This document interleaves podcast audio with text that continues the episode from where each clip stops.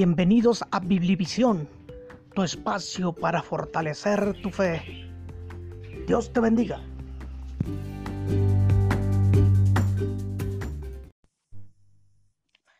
Cristo en las tormentas del cristiano. Juan 6, 16 al 21. Al anochecer, descendieron sus discípulos al mar y entrando en una barca, iban cruzando el mar hacia Capernaum. Estaba ya oscuro y Jesús no había venido a ellos.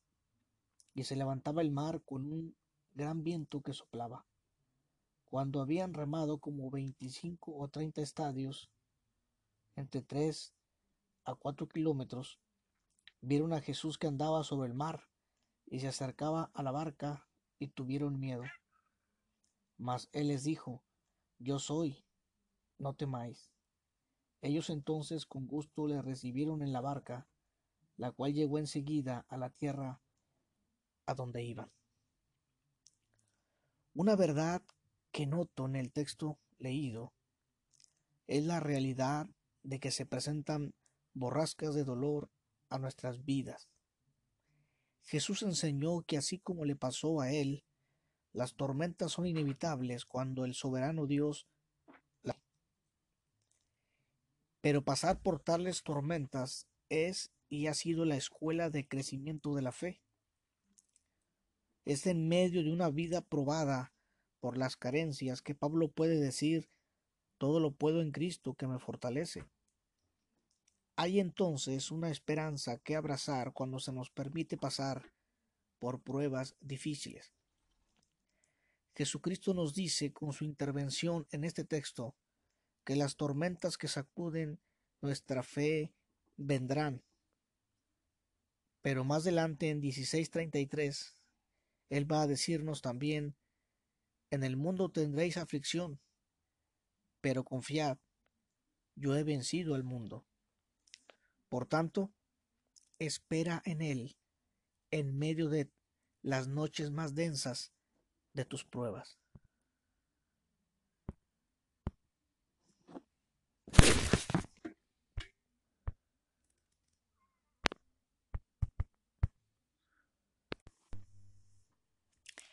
La llegada inesperada de las pruebas. Un previsor del clima puede interpretar las señales del ambiente para luego preanunciar de posibles tormentas. La narrativa del texto que hoy nos ocupa nos invita a interpretar ciertas señales que indican la llegada de una borrasca.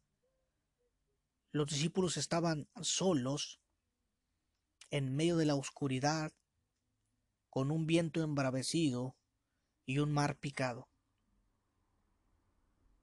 El apóstol Juan incluye entre estas señales que por alguna causa iban en el bote sin la presencia física del maestro. Quizás pensaron si él estuviera con nosotros, la señal de dificultad que se avecina, con su presencia sería más agradable pasarla.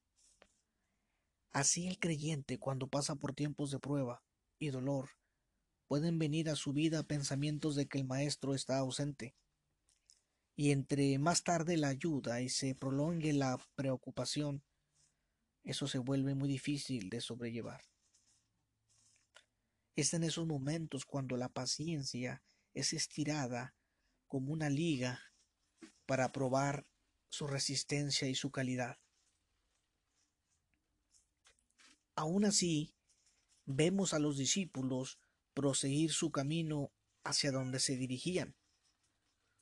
Esto me recuerda que el cristiano bajo prueba, bajo tiempos de dolor, no se detiene por las circunstancias desfavorables que enfrente. Así debe ser también la Iglesia, perseverar, continuar a pesar de lo que venga, ya que se nos ha dicho por el mismo Maestro que ni las puertas del Hades prevalecerán en su contra.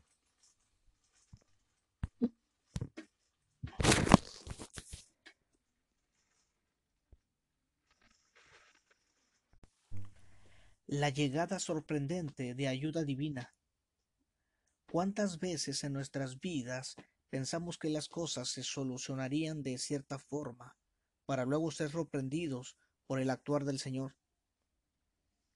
Naamán, el sirio desahuciado de lepra, quería ser sanado, pero a su manera. Pero aprendió pronto que los caminos de Dios son mejores, y se sometió a sus reglas, a su mandato, a su palabra, y su vida fue sanada. Lo cierto es que bajo pruebas y dolor no nos interesaría mucho una clase de los hechos pasados de Dios, sino más bien verlo actuar hoy. Por eso quiero recordarte que aún sana, aún salva, aún rescata, aún llama a los hombres y mujeres a creer y así llevarlos a la gloria. Ahora noten en el texto que a pesar de lo incómodo de la situación, lo difícil de las circunstancias que ellos pasaban, Nada de ello es más que nuestro Cristo. Los límites humanos no son nada frente al Dios de todo poder. Por lo tanto, no diga tengo un gran problema, diga con fe, creo en un gran Dios capaz de vencer este problema. Dios honrará tu fe, tu espera en Él.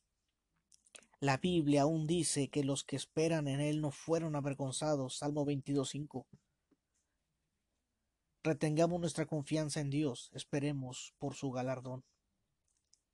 Ahora, bajo pruebas pueden experimentarse temor, dudas, soledad, angustia. Pero la escritura quiere que sea mejor vivir un temor reverente a Dios, no a las circunstancias. Noten que los discípulos en este pasaje no tienen temor a las circunstancias, tienen temor a Jesús que lo ven andar sobre el mar. La frase que les dice yo soy, no temáis, les tranquilizó a ellos.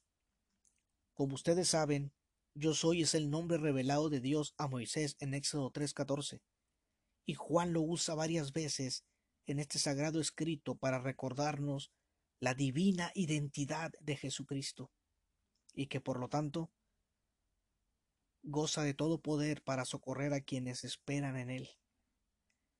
En Juan 6:35 él va a decir yo soy el pan vivo. En 8:12 él nos dice yo soy la luz del mundo. En, en Juan 17 él dice yo soy la puerta de las ovejas. En Juan 10:11 él va a decir yo soy el buen pastor. En Juan 11:25 él te dice yo soy la resurrección y la vida. En Juan 14, 6 él dijo, yo soy el camino, la verdad y la vida. Y en Juan 15, 1 él dice, yo soy la vid verdadera y mi padre es el labrador. Juan registra en Juan 18, del 5 al 6, lo que le pasó a los soldados que fueron a apresar a Jesús en Getsemaní. Registra que cuando él les dijo, yo soy, al que buscan, retroceden y caen a tierra. De alguna manera Dios con su poder los debilitó, pero aún así Jesús dejó que le apresaran. Dejó que su poder no se manifestase para cumplir la voluntad del Padre, entregando su vida por nosotros. Veamos ahora la resolución inesperada de la tormenta. Es Jesucristo quien viene a ellos. Es Él quien toma la iniciativa porque los ve remando contra corriente y contra la marea y contra el viento. Y es Él quien acude en su ayuda. Es Cristo quien decide dar fin a su tormenta. Y noten que finalmente Él trae la paz a ellos. Y prosiguen con el plan de llegar a donde habían sido dirigidos.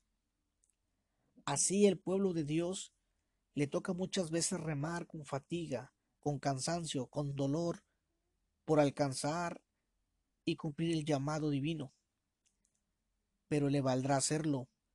1 Corintios 15:58 nos recuerda Creced en la obra del Señor siempre, sabiendo que el trabajo en Él no es en vano. Apocalipsis 22:12 también nos dice, aquí yo vengo pronto y mi galardón conmigo, para recompensar a cada uno según haya sido su obra.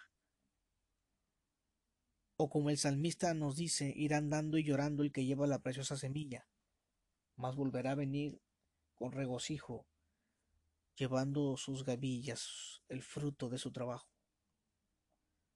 Cuando el Señor Jesucristo dice presente en medio de las tormentas de nuestras vidas, nuestra fe se refresca, se fortalece, nuestra conciencia grita que el canto valió la pena haber esperado en él.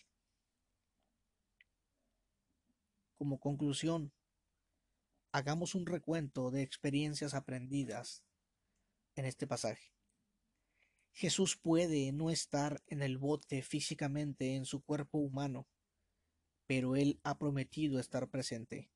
En Juan 14:6 Él dijo, enviaré mi espíritu para que esté con vosotros para siempre. Y en Mateo 28, 19 al 20 Él nos dice, yo estoy con vosotros todos los días hasta el fin del mundo. Puede parecer en medio de la tormenta que Él duerme. La escritura dice, no se dormirá el que te guarda. Salmo 121, 3 y 4. Nada escapa o está fuera de su voluntad. Tiene control tanto de lo dulce o lo amargo que te sucede en tu vida. Aprende a confiar en Él. Dios os bendiga.